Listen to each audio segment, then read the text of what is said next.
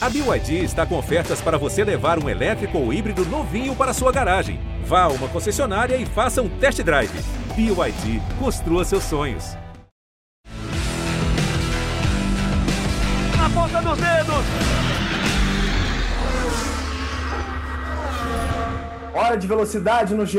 Globo está começando mais um episódio do Na Ponta dos Dedos. Eu sou o Bruno Fonseca. Mais uma vez estou aqui com muita alegria apresentando esse podcast para você que é apaixonado por motor. Nessa semana estou me dividindo entre Roland Garros e o mundo da velocidade, né? Afinal de contas, os canais Sport TV estão transmitindo tênis também no Saibro Sagrado da França. Hoje a gente tem um convidado muito especial aqui, mas antes de apresentá-lo, apresentar aquele cara que é o sócio proprietário e vai me ajudar muito também a bater um papo com o nosso convidado especial, pai da Amanda. Pode soltar a vinheta dele. Rafael Lopes. Tudo bem, Rafa? Tudo bem, Bruno. A gente vai falar de Federer, Nadal e Djokovic ou vamos falar de corrida mesmo aqui? Porque você tá só fazendo tênis, que eu tenho te visto. Pois é, se você quiser, o senhor que é um tenista também, a gente pode abrir uns cinco minutos do podcast.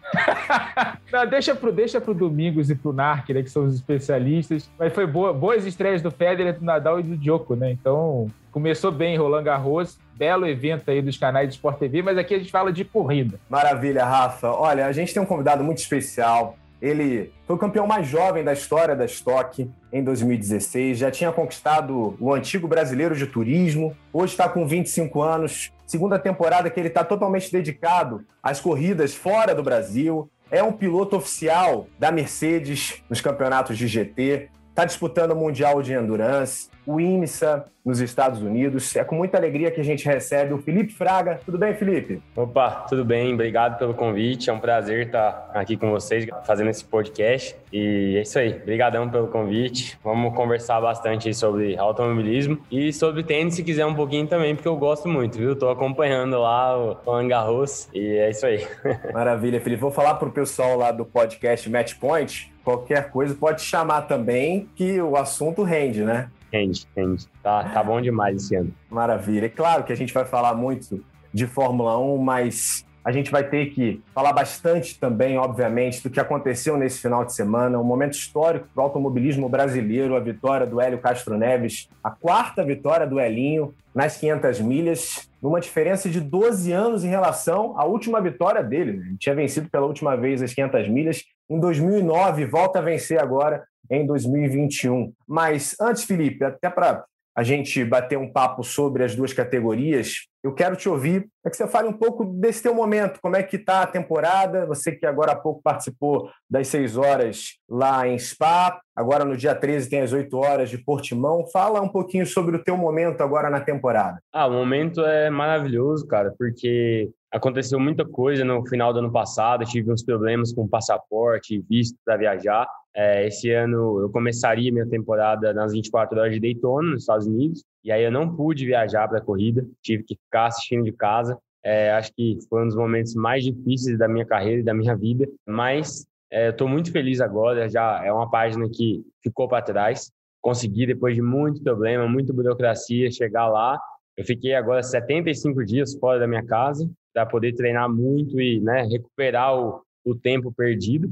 E aí foi muito bom. É, eu estreiei minha primeira corrida do ano em Spa com, com o carro da Aston Martin, Campeonato Mundial de Endurance.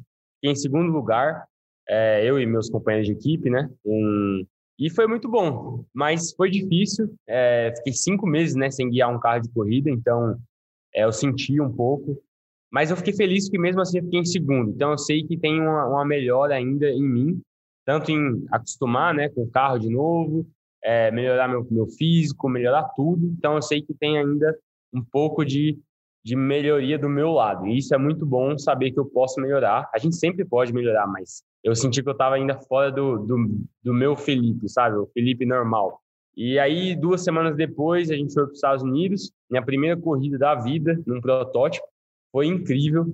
É, eu fiquei duas horas e dez guiando o carro na corrida.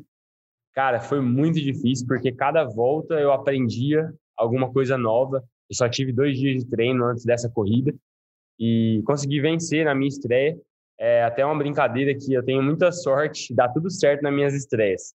No kart, eu sempre ganhei o Campeonato Brasileiro na, no primeiro ano de categoria Foram cinco campeonatos, assim, seguidos, consecutivos. Depois eu ganhei a minha estreia na Stock Light, ganhei a minha estreia na Stock Car e agora no protótipo. Então foi uma coisa engraçada, até curiosa, e foi muito legal. O carro é muito rápido, cada volta parece que é, sei lá, um sonho novo, assim, descobrindo, o carro vai ficando mais leve, vai aceitando mais. Então foi incrível. Eu estou agora vivendo o sonho e espero que eu consiga aí continuar, né, com essas, com esses bons resultados daqui para frente no, nos dois campeonatos que eu estou fazendo, que já se iniciaram, fora o Intercontinental, que é onde eu vou correr com a equipe oficial da Mercedes. Bom, Felipe, bom saber que nesse momento a tua escolha né, de se dedicar ao automobilismo nas corridas fora do Brasil, na sua cabeça agora e para sua carreira, parece ter sido mesmo a escolha certa. Muito bom ouvir você nesse momento tão especial na sua carreira. E falando em momentos especiais, né, Rafa? Nesse final de semana, ah, muita gente voltou a se emocionar com o automobilismo. Ah, muita gente chorou nesse final de semana por conta do que aconteceu lá em Indianápolis. Aliás, fazendo um registro antes de falar da corrida especificamente, Indianápolis registrou agora no domingo 135 mil pessoas lá no Motor Speedway. É o maior público pós-pandemia. A gente sabe que os Estados Unidos avançaram na vacinação, vários eventos já contam com público, mas o maior público pós-pandemia no mundo de um evento esportivo aconteceu agora no último domingo na Indy 500, com vitória do Elinho Rafa, quarta vez vencendo nas 500 milhas e o único a vencer quatro vezes, a ser tetra lá, o único não nascido nos Estados Unidos. Até hoje a gente tinha o AJ Forte, Al Unser e o Rick Mears. E agora o Hélio Castro Neves, Rafa. Só lendas, né? Agora a gente tem uma lenda que é o Hélio Castro Neves, que já era um grandíssimo piloto internacionalmente, super reconhecido lá fora, é um astro nos Estados Unidos, ele não pode andar na rua sozinho sem que alguém é, peça um autógrafo para ele. Ele também é campeão do Dancing with the Stars, né, a dança dos famosos americana. Então, para você ver o tamanho do Hélio Castro Neves nos Estados Unidos, é um cara super reconhecido, não só dentro das pistas, como fora das pistas. A gente viu no domingo uma vitória bem típica de Indianápolis, né? É uma, era uma equipe pequena, a Meyer Shank, que comprou o chassi da Dragon Speed, que tinha sido o carro mais lento do ano anterior, e com o Hélio Castro Neves e com o motor Honda, eles conseguiram transformar em um dos carros mais rápidos de, todo, de todas as duas semanas de atividades, tanto no pole day, nos treinos livres, quanto na corrida. O Elinho teve um ritmo de corrida muito forte e ganhou a, a, a, a vitória, né? a quarta vitória nas 500 milhas, na, a duas voltas do fim, quando ele ultrapassa o Alex Palu ali na reta dos boxes na curva 1 ali, depois do Palu tentar tirar o vácuo dele, ele coloca por fora e faz uma belíssima ultrapassagem. E aí você vê o tamanho do, do Hélio Castro Neves para os americanos.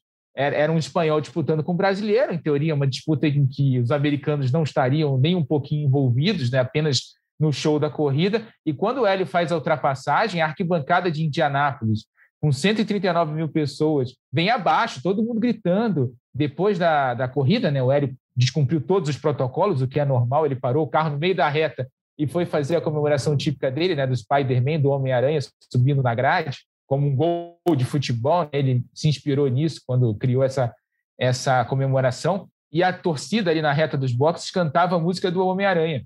Então, você vê o tamanho que o Elinho tem, foi uma vitória espetacular. Tem todas as chances aí de conseguir a quinta vitória e se tornar definitivamente o maior vencedor da história das 500 milhas de Indianápolis, a gente está falando de um brasileiro, e o Brasil descobriu essas corridas em ovais muito tarde, ali em 84, quando o Emerson foi para a Fórmula Indy e abriu mais um caminho para todo mundo. Né? O Emerson, que foi duas vezes campeão das 500 milhas de Indianápolis.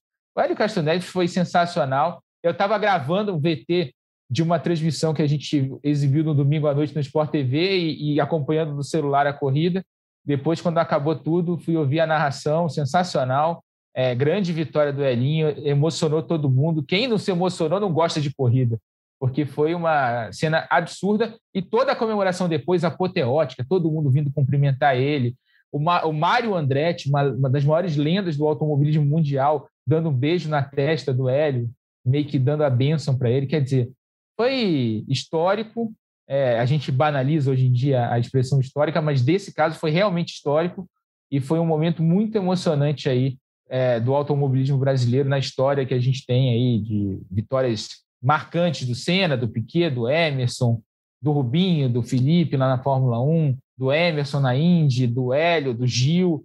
E mais um desses momentos que a gente não vai esquecer nunca, essa vitória do Hélio na, nas 500 milhas de Indianápolis, a quarta dele. Felipe, você conseguiu assistir a corrida inteira, teve condições emocionais de prestar atenção em tudo que acontecia, porque aquele final foi realmente impressionante.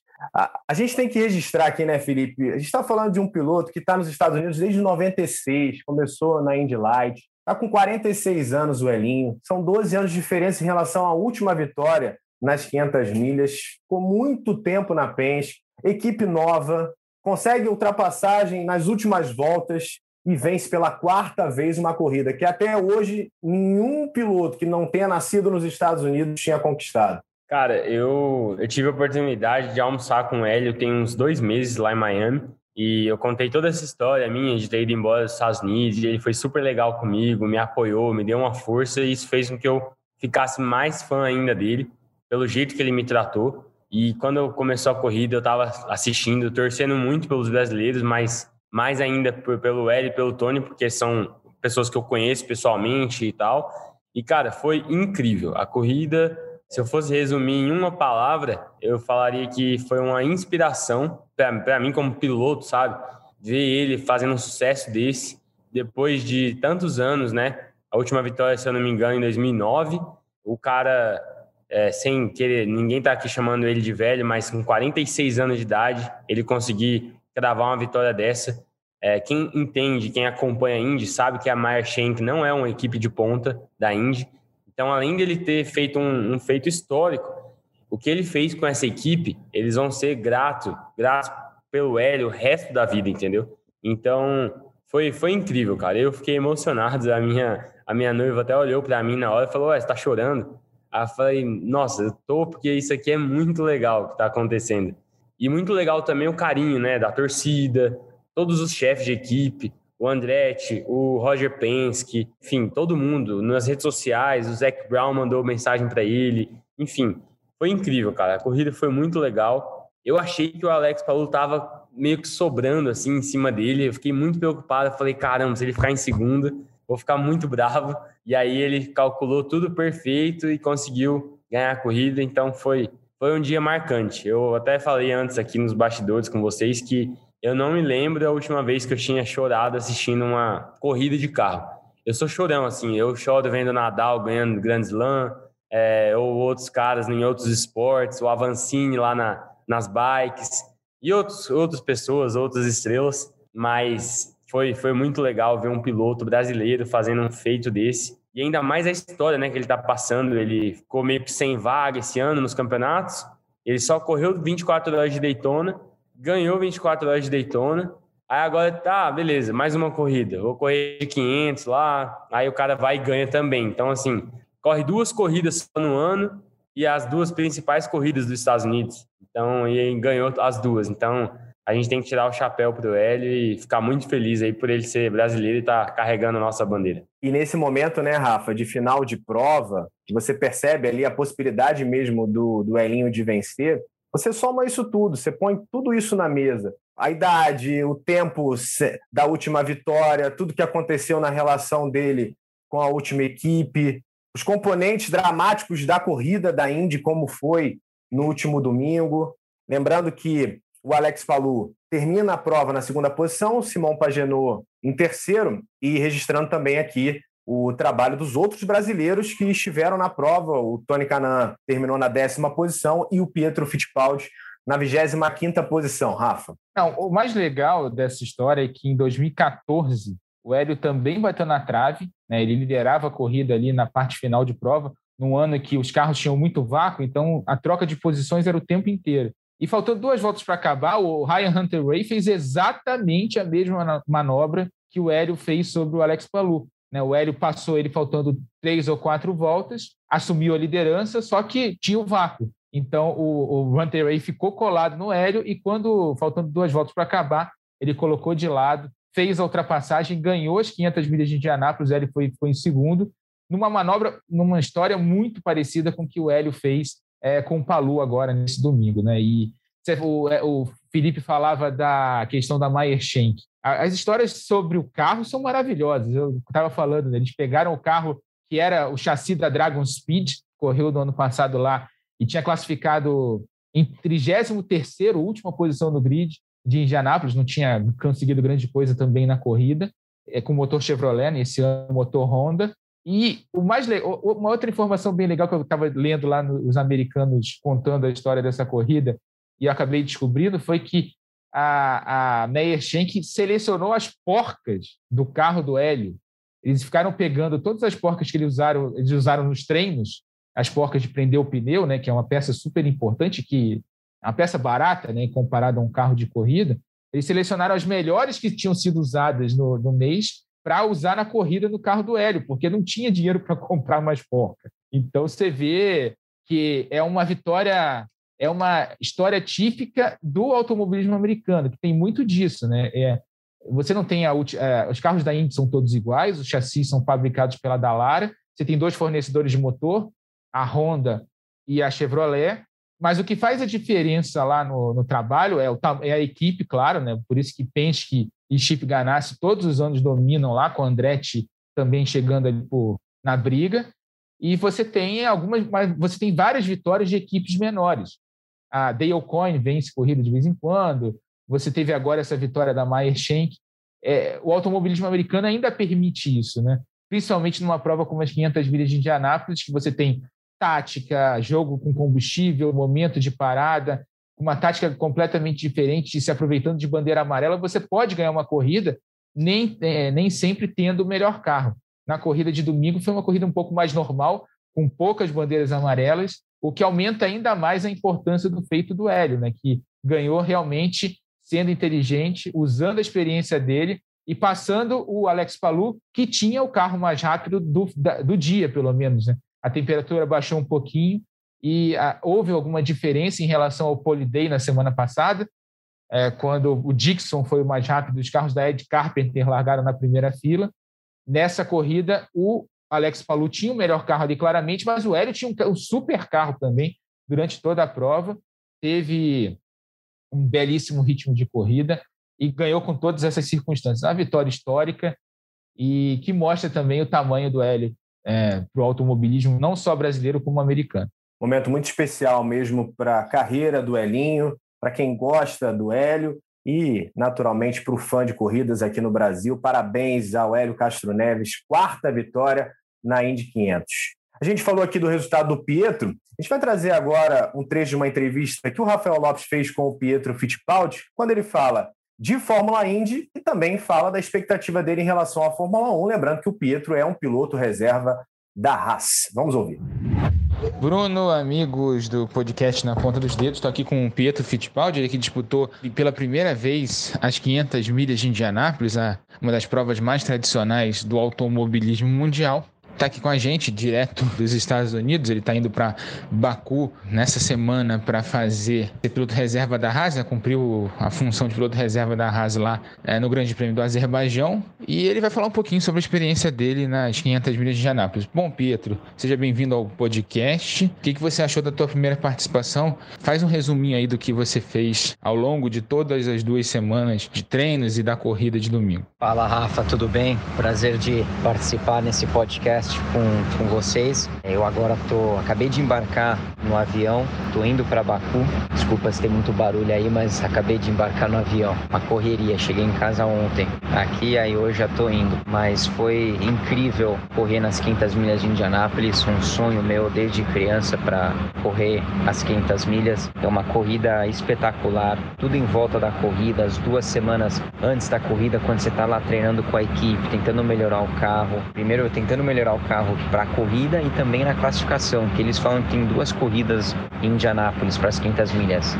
Tem a, a primeira corrida que é classificar e a segunda corrida que é a corrida mesmo. E tudo pode acontecer em Indianápolis, que nem a gente viu um carro da Penske que quase não classificou com o Power. Então por isso que eles falam que sempre tem duas corridas, a primeira é para classificar e a outra é para correr mesmo. E a gente estava bem competitivo na classificação, classificamos em 13 terceiro, mas é, acho que a gente tinha é, o ritmo para estar tá entre os primeiros nove para disputar a pole naquele domingo da classificação, mas a gente decidiu não sair pela, por uma segunda vez depois da minha primeira saída, minha primeira tentativa, a gente não, a gente decidiu não sair pela uma, é, por uma segunda tentativa, porque a gente estava pensando em sair de novo e tirar mais asa para poder ir mais rápido, mas aí a gente fica a pista, a pista começou a esquentar, o falou saiu e bateu, então é a equipe meio que segura falou, vamos ficar aqui com o 13 terceiro que tá bom. Foi o, o novato mais rápido também da classificação, que foi bem legal. Recebi um prêmio por isso, que foi muito legal, muito top. E a corrida em si foi, foi incrível, cara, uma corrida muito longa. Para encerrar, fala um pouquinho desse fim de semana aí, Fórmula 1 em Baku, você como piloto reserva. O que, que a equipe Haas está esperando aí para esse final de semana e como é que você está vendo a temporada da Fórmula 1? Estou indo para Baku, tô chegando amanhã de manhã lá. Bom, é, continuo meu trabalho como reserva da, da equipe, acompanhando as reuniões, todos os treinos aqui com a equipe e se por acaso eu tenho que pilotar o carro, eu tô, preparado. Mas para Baku, vamos ver, é uma pista que muita pouca aerodinâmica, você quer usar menos aerodinâmica possível, menos carga aerodinâmica para ir mais rápido nas retas. E eu acho que isso, eu acho que isso vai, vai ajudar as, as pistas que são low downforce, parece que a gente anda melhor. Então é, eu acho que pode ser bom para a equipe. Valeu, Pietro, obrigado de novo aí pela participação no podcast na ponta dos dedos. Boa sorte lá em Baku e a gente se vê em breve aqui no podcast. A gente, você já está convidado. Você já é, sabe que é sócio proprietário, né? Você manda e manda soltar e manda prender aqui. Então, quando você quiser, é só falar que a gente te liga e aí a gente faz um bate-papo no podcast na ponta dos dedos. Abração, Pietro. Volto com você, Bruno. E falando em Fórmula 1, já que ouvimos o Pietro também falando da maior categoria do mundo, teremos no próximo final de semana a prova em Baku, no Azerbaijão. Mais uma vez a Fórmula 1 visitando a cidade histórica de Baku. Quando a gente fala em Baku, né, Rafa? Sempre vem aquela história: a mistura de Mônaco com Monza. Curvas apertadas, circuito de rua, mas ao mesmo tempo o maior trecho de aceleração da Fórmula 1, contando as últimas voltas, né, a partir daquela última freada para a curva 16 são 20 curvas, mas a partir da curva 16 já é feita de pé embaixo, então se tem aí um trecho de aceleração de mais de 2 quilômetros e a Fórmula 1 mais uma vez vai visitar o Azerbaijão, Rafa. É um circuito que, como você bem disse, une características de um circuito muito rápido, com uma reta muito grande, né? trecho grande de aceleração de 2 km e 200 metros, para ser mais exato. É o maior trecho da Fórmula 1 hoje em dia mas que guarda muito, muito, muitas características de um circuito de rua, principalmente a parte antiga do circuito, a subida do castelo, em que você só consegue passar um carro, e o Leclerc tem mais lembranças daquele trecho, né? na última corrida ele bateu lá duas vezes, em 2019, em 2020 a gente não teve grande prêmio do Azerbaijão por causa da pandemia, é, mas é uma corrida que promete bastante. A Red Bull está muito animada, né? é uma pista que deve de novo favorecer o carro da, da equipe austríaca, com Max Verstappen mostrou um belíssimo desempenho em Mônaco. O Pérez precisa chegar um pouquinho mais perto ali do desempenho do Max para ajudar a equipe no Mundial de Construtores, mas mais do que isso, ajudar no duelo tático com a Mercedes. É, quando a, a, Red Bull só tem um carro ali na frente, ela fica sempre sem cobertura ali, né? Quando a Mercedes tenta um, um golpe de estratégia, ela não pode usar o Pérez para tentar cobrir esse golpe, né? Então, porque o Pérez sempre está um pouquinho mais atrás. Mas em Mônaco ele já mostrou uma, uma evolução, chegou na quarta posição, conseguiu fazer uma boa corrida de recuperação, é torcer para quem gosta de Fórmula 1, né? Torcer para que o Pérez também chegue nessa briga para a gente ter quatro carros brigando. Mas não deve ser uma pista tão ruim para a Mercedes quanto foi Mônaco. A Mercedes em Mônaco teve problemas, principalmente com Hamilton. Né? O Hamilton não se achou ao longo de todo o fim de semana. O Bottas até conseguiu um bom desempenho, mas teve aquele problema com a porca né? no, no, no pit stop. E para Baku, a sensação pelo menos o Toto Wolff já disse, inclusive, que é uma pista que eles vão sofrer de novo é, e a Red Bull tende a ser favorita nesse fim de semana. A questão é ver se alguém vai conseguir se meter ali no meio da disputa da Red Bull com a Mercedes, como foi em Mônaco, quando a Ferrari andou muito bem, e a própria McLaren chegou ali perto, ah, ou se a gente vai ter de novo um duelo direto entre Mercedes e Ferrari. A gente torce para que Mercedes, para que McLaren e Ferrari cheguem na briga para a gente ver uma bela de uma disputa com oito carros ali envolvidos mas a gente sabe que as favoritas do ano né, e, e são Red Bull e Mercedes. É uma corrida que promete bastante, mas a Red Bull é favorita. E aí, Felipe, falando em favoritismo, o Verstappen já fez o papel dele de tirar qualquer tipo de pressão, né?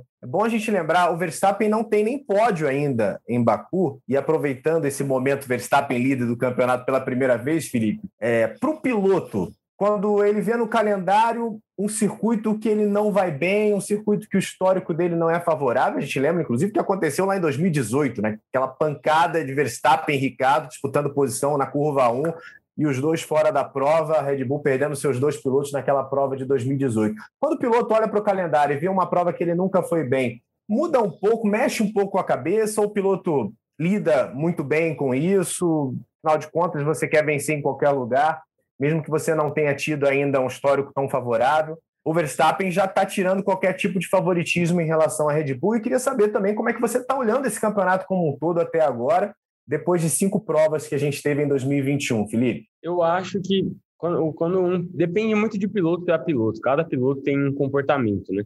No caso do Verstappen, cara, eu acho que ele não está nem aí para isso. Eu acho que se ele tem um carro bom, é, o carro comportar bem, ele vai performar. Acho que ele está num, momento muito bom. Acho que tem três anos que ele está num momento incrível, mas agora com o carro, ele está com muita sede. Eu acho que ele está muito, ele está igual uma luva no carro. Então, muito difícil não não dar certo de novo essa corrida. Eu, sinceramente, eu estou acompanhando as corridas esse ano bastante, mais do que no passado.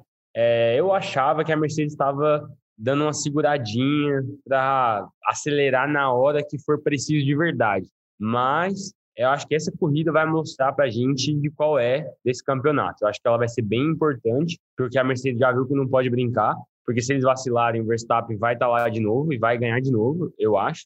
É, agora sim, foi muito estranha a performance da Mercedes de Mônaco, foi horrível, né? Foi estranho, não dava para entender o que estava acontecendo com a performance deles. Então, acho que Tô na dúvida. Se fosse para apostar num, numa vitória esse final de semana, eu acho que vai dar Verstappen de novo.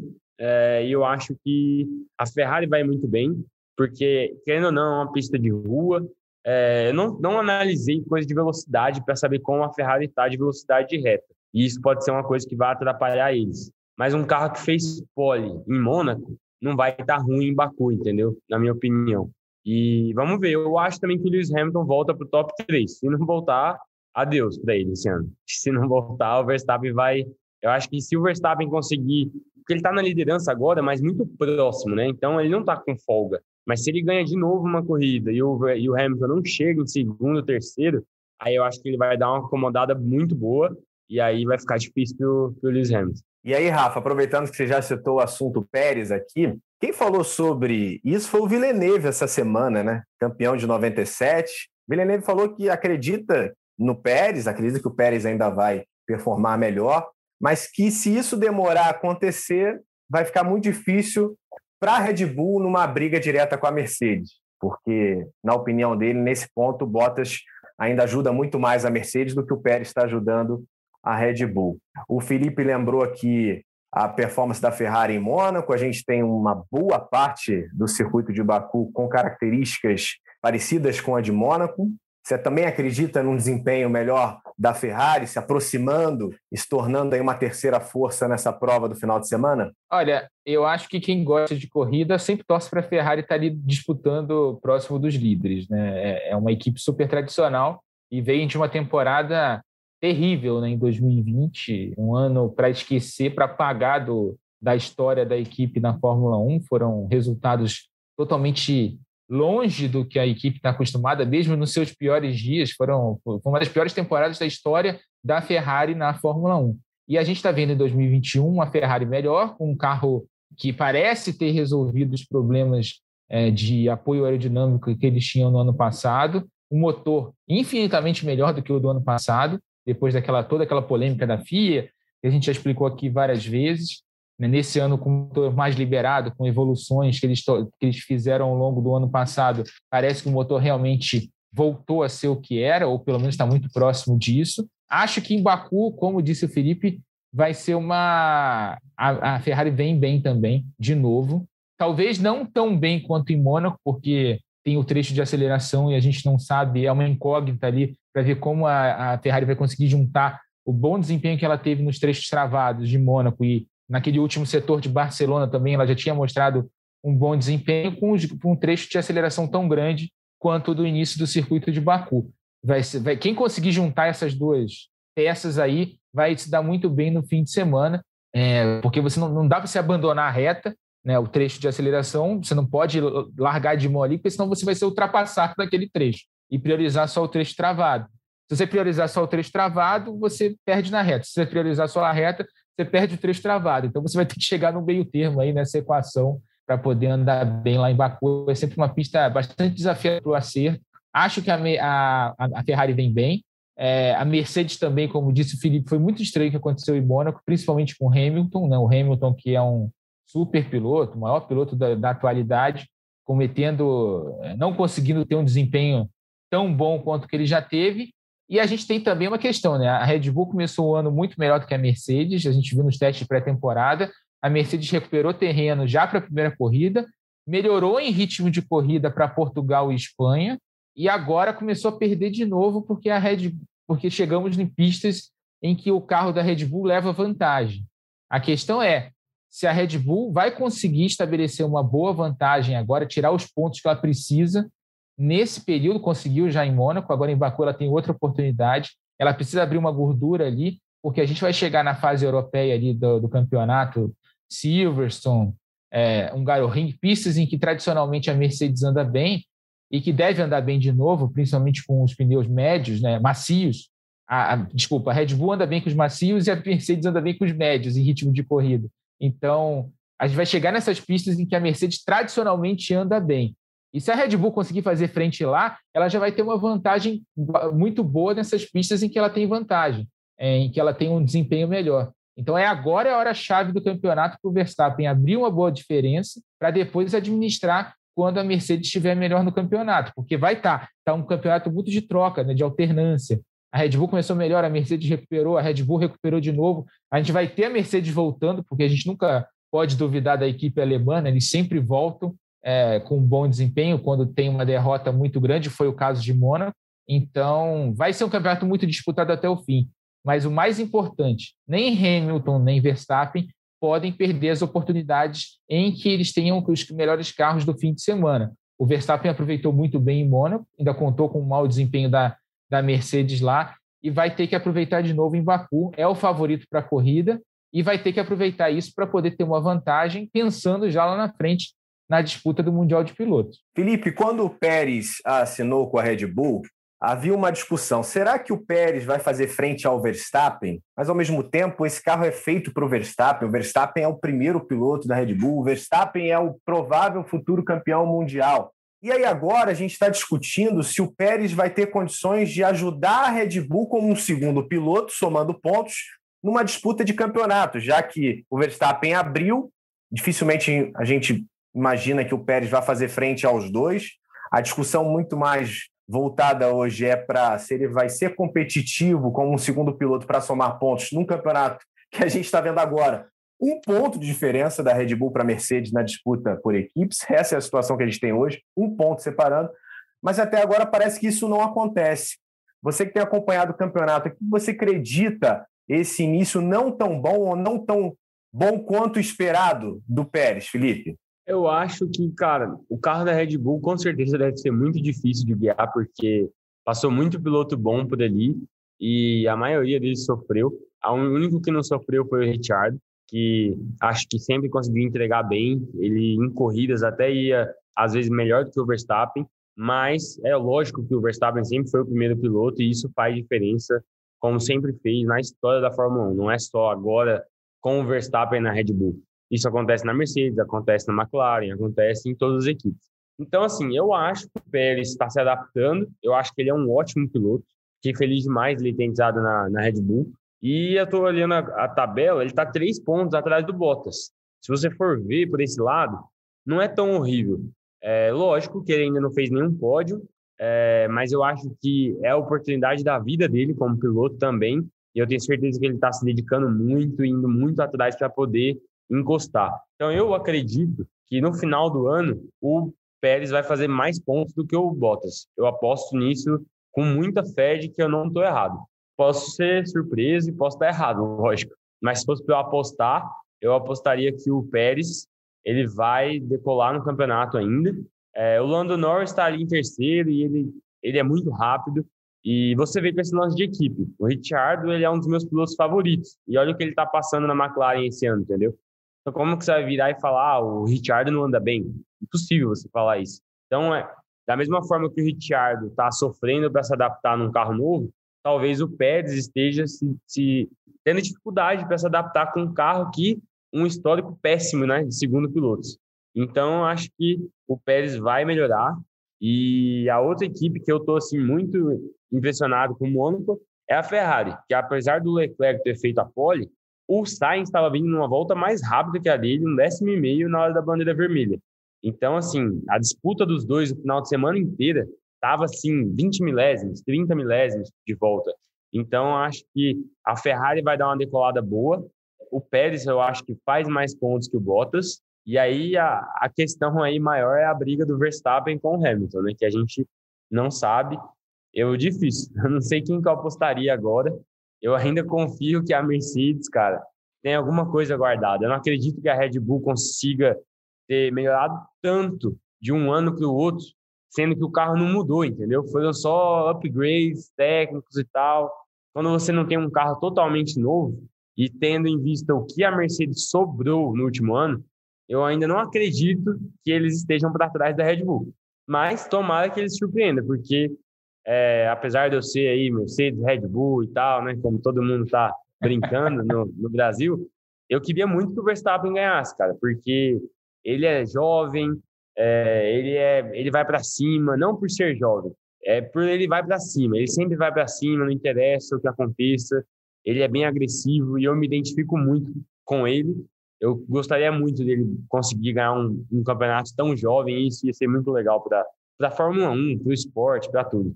Mas é, essas são minhas ideias aí da, da Fórmula 1. Eu também acho isso, Felipe. Eu acho que o Pérez é melhor do que o Bottas. Eu acho que o Pérez tem mais a entregar do que o Bottas. São dois pilotos ali de mediano para bons, ali bons pilotos, né? Ali acima da média da Fórmula 1. Mas o Bottas, o Pérez é, é, tem mais brilho do que o Bottas, vamos dizer assim. Ele brilha mais do que o Bottas nas ocasiões. Só vê a vitória dele lá em Sakir no ano passado, né? Teve uma oportunidade e conseguiu ganhar uma corrida lá com o carro da Racing Point na época. E um negócio que você falou, que a diferença entre o Bottas e o Pérez no campeonato são três pontos só, né? Sendo que o Pérez está sendo super criticado porque não, não se adaptou ainda ao carro, e o Bottas está numa fase mega apática e dando azar, é, azares assim absurdos, né? Ele teve aquele acidente com o George Russell lá em Imola, no GP da Emília-Romanha, e a história da porca agora, que demorou três dias para sair do pneu. Eles tiveram que voltar para a fábrica e cortar a porca fora para poder tirar a porca do, do da roda. E, né? e, o Pérez teve aquela corrida na chuva também, cara, que ele ficava rodou, rodando, rodando, rodando. E ele tinha feito a classificação boa, nem lembro qual corrida foi essa, mas ele rodou. Foi, foi Imola. Foi, ele foi rodou Imola. duas, três vezes lá. Então, assim. E outro, vamos lembrar da última coisa, que é muito importante isso. Imagina, vamos se colocar no lugar desses caras. É, você ser companheiro do Michael Schumacher, você ser companheiro do Max Verstappen, companheiro do Lewis Hamilton. Você já entra na equipe sabendo que tudo de melhor vai para o cara, para o outro. Isso é, é lógico, todo mundo sabe disso, só não vê quem não quer. E ainda, além de ter a preferência, você sabe que você está lidando com um monstro do seu lado, entendeu? São pilotos incríveis. Você pegar aí Hamilton e Verstappen, são os pilotos mais incríveis do momento da Fórmula 1. Não tem o que falar. Então, os caras, eles têm muito, muito problema para passar, entendeu? É, o negócio da equipe, o carro, se tiver um motor, um negocinho que é um décimo, meio décimo mais rápido, vai para lá, entendeu? E aí é difícil. O cara chegar para bater de frente com um piloto muito de alto nível, sabendo de tudo isso, é, é uma coisa difícil para os caras. Mas é isso aí. Eu acho que o, Bo o Bottas vai, vai perder em relação ao Pérez. Eu vou torcer pelo Pérez nessa briga. E, e ainda tem a questão do Bottas, né, que está lutando para manter o emprego. O contrato dele só vai até o fim dessa temporada. E tem o George Russell aí pedindo passagem. Teve, quando teve uma chance nesse carro, andou muito bem, melhor do que o Bottas, inclusive, lá no ano passado. É a bola da vez da Mercedes. Eles têm que começar. O Hamilton não vai durar para sempre. O Hamilton, apesar da gente falar. Eu acompanhei o Hamilton desde do, da primeira temporada dele, da época da GP2 ainda, cara. Tô ficando velho. é, o Hamilton daqui a pouco vai parar e eles precisam ter um substituto, preparar um substituto. E o, e o nome, o grande nome que eles têm na mão é o George Russell, que está na Williams agora. Então, eu não acredito que o Russell fique mais um ano fora do, da equipe Mercedes. Eles precisam urgentemente preparar essa sucessão do Hamilton, que se disputar mais duas ou três temporadas, acho que já está ali no limite dele, do, não, não dele como talento, porque ele teria talento para ficar mais tempo, mas da paciência dele, da cabeça dele. Acho que ele vai chegar ali. Ele tem uma meta que é bater o, o recorde do Schumacher de títulos, conquistar mais um ou dois ali e parar é, de, com esse carro com regulamento novo que vem em 22. Então a Mercedes precisa já começar a pensar no futuro e ela tem um piloto ali que ela precisa começar a, a lapidar num carro de ponta. É, dif é diferente você correr numa equipe de fundo de pelotão do que você correr numa equipe que anda sempre na frente. Você precisa aprender coisas diferentes ali para andar sempre na primeira posição, sempre, sempre nas primeiras posições, sendo regular. É muito diferente para o Russell, por exemplo, se adaptar. A, é, eu, inclusive, eu acho que o Russell está apanhando um pouquinho em algumas situações desse ano, porque teve o gostinho de andar num carro de ponta lá no ano passado em Saki, e agora ele sabe que com o mesmo que ele, com, a mesma coisa que ele acelera e com o mesmo talento que ele tem com o carro da Williams, ele sabe que dá para andar muito mais num carro de ponta, que é o caso da Mercedes.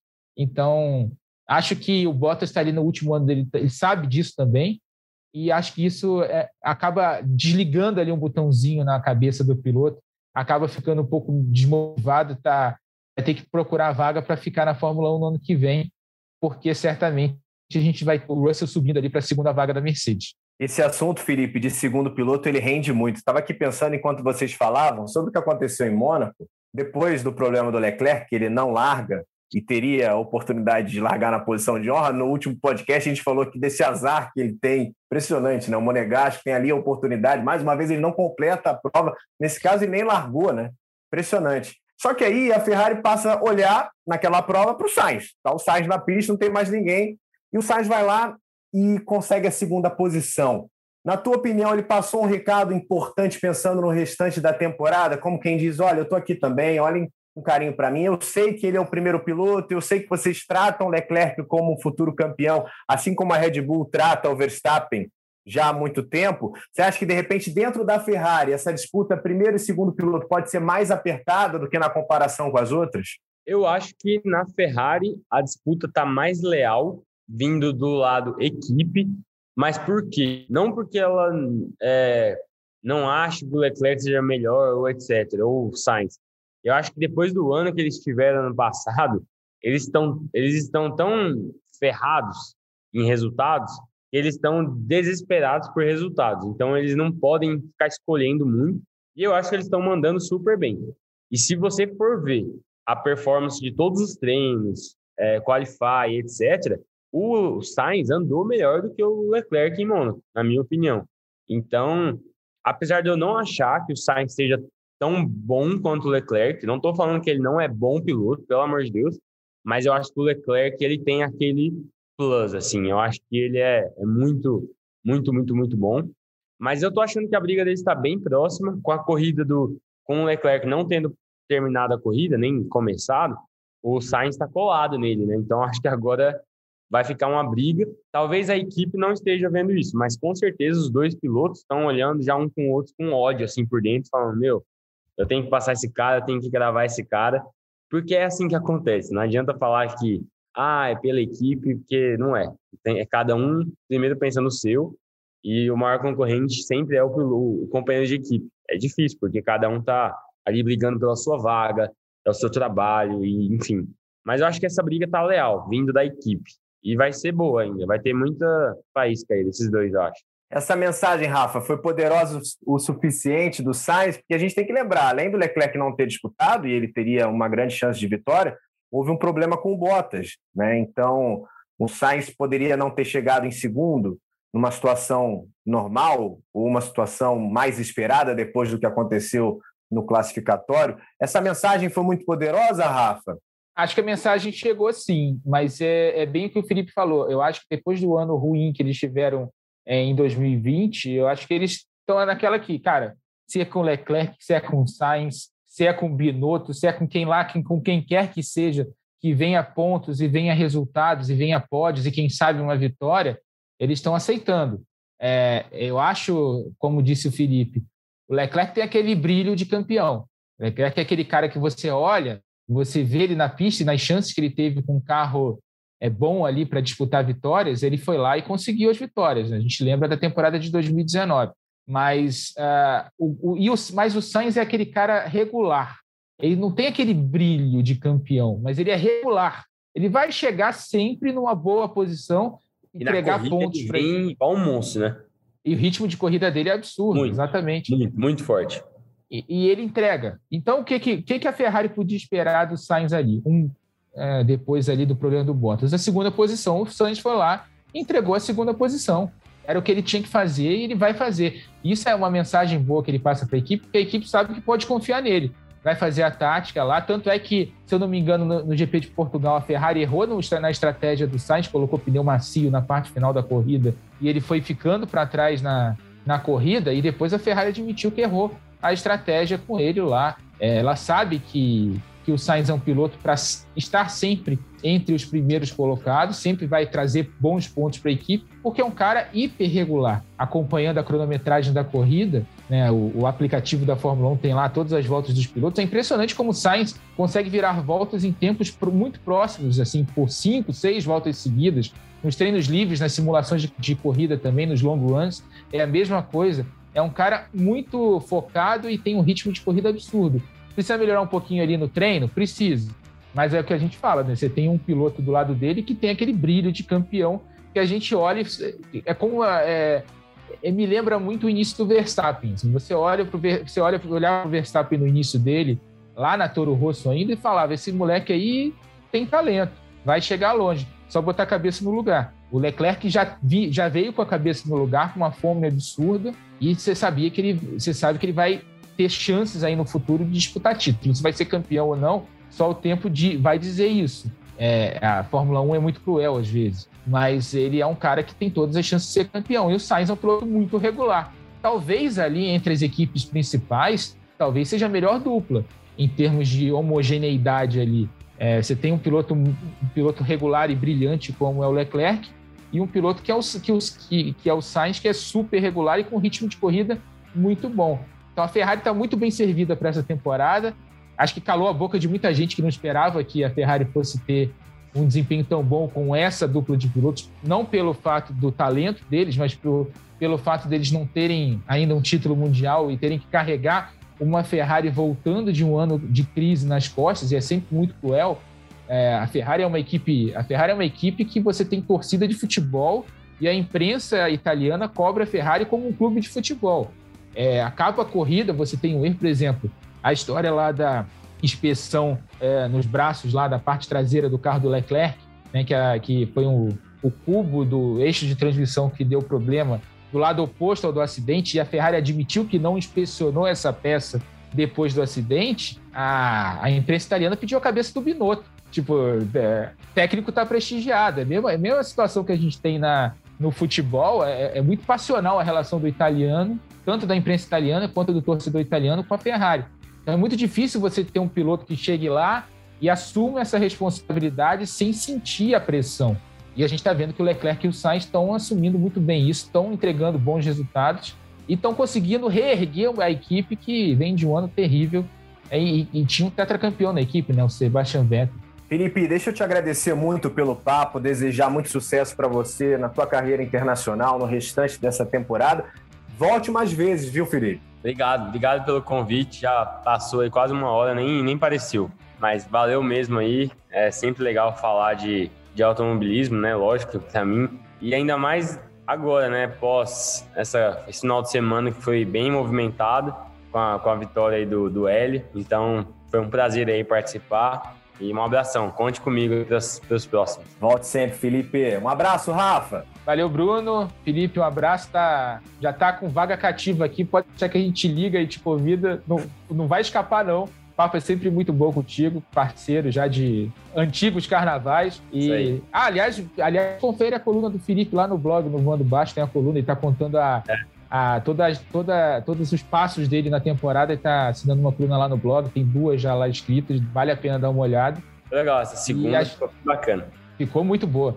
E a gente se vê no próximo programa, no próximo Na Ponta dos Dedos, tudo sobre o Grande Prêmio do Azerbaijão. Promete muito essa corrida. Até lá, amigos. Um abraço. Prometo que da próxima vez que eu apresentar o Felipe, vou ter que lembrar que ele também é colunista do GE, né? É. eu citei os campeonatos que você participa aqui, esqueci de ser um colunista também. Vou colocar no currículo aí já. Gente, lembrando que esse podcast tem edição da Raíra Rondon, a coordenação do Rafael Barros e a gerência do André Amaral. Velocidade nos canais Globo, emoção na pista. Na ponta dos dedos